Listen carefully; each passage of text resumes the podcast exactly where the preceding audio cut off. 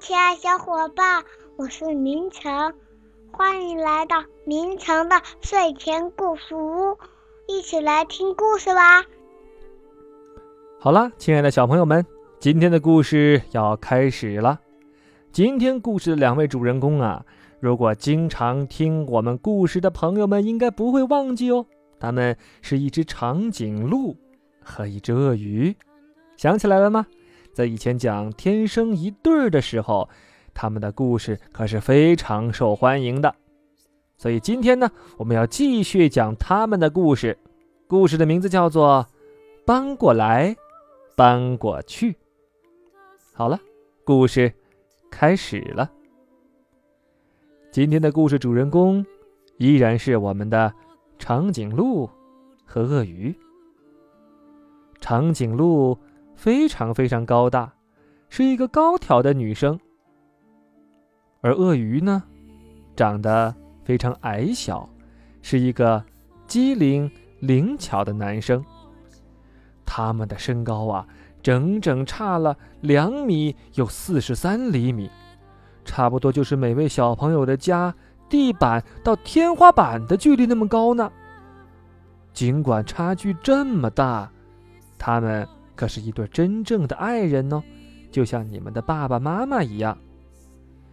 要说长颈鹿和鳄鱼是怎么认识的，这写在另外一本书里。对于这段相识，鳄鱼和长颈鹿可都非常高兴哦。当然了，真心相爱的人都希望有一栋房子，这样他们才能够生活在一起，就像爸爸妈妈一样。于是。长颈鹿和鳄鱼搬到了城市的边缘，搬进了鳄鱼的小房子。不过，那儿并不理想，一点也不理想。长颈鹿在鳄鱼的家里走到哪儿都会撞到头，因为鳄鱼的家实在是太矮了。当他睡觉时，只要伸展一下身体，他就完全看不到鳄鱼了，甚至。连自己的头都会从鳄鱼的家里伸出来。当他想要坐得舒服一点时，同样的事情发生了。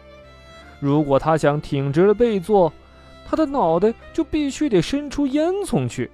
哎，真是太不方便了。要不，我们搬到你家去吧？鳄鱼对长颈鹿说：“小鳄鱼住大房子，总比大长颈鹿住小房子要好得多。”于是，他们搬到城市的另一边，搬进了长颈鹿的大房子里。但是住在那里也有很多困难，而且非常困难。鳄鱼先生在想：“嗯，鳄鱼怎么才能在这张桌子旁边吃东西呢？他是不是需要一张非常高的椅子？如果他们改用一张比较矮的桌子？”长颈鹿又不太适合了。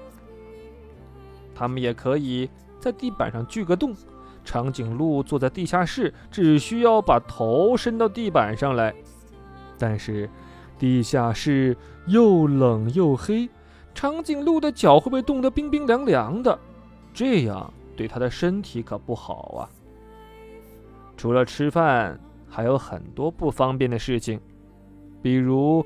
长颈鹿家的楼梯实在是太陡了，每一层楼梯都差不多有鳄鱼先生那么高。马桶也太大了，每个马桶都差不多跟鳄鱼先生家的浴缸一样大。甚至连晾衣服都有困难，为了晾好衣服，鳄鱼先生可已经学会走钢索的技巧了。鳄鱼和长颈鹿。越来越难过，事情不能再这样下去了。鳄鱼不能忍受这一切，长颈鹿也是。唯一没有问题的地方，就是床。当他们躺在床上的时候，两个人的高度才会相同。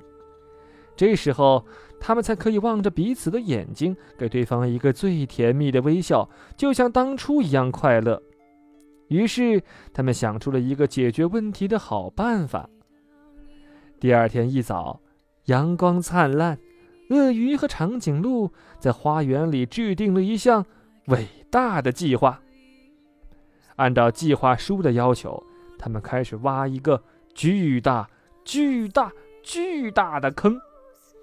他们在坑里敲啊、钻呐、凿啊。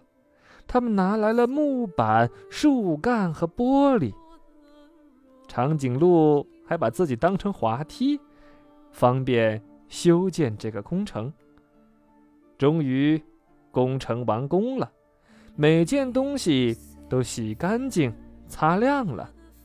最后，巨大的水罐车开过来，往坑里装满水。现在，鳄鱼和长颈鹿住在游泳池里，这就是他们伟大的计划。因为在水里，他们高度相同，他们可以一直互相对望，并且给对方一个最甜蜜的微笑。所有的问题都被游泳池里的水洗得干干净净了。小朋友们，你们觉得他们伟大的计划好不好呀？有没有人能够给他们提出别的建议呢？好好想想吧。好了，亲爱小伙伴，感谢你收听，再见。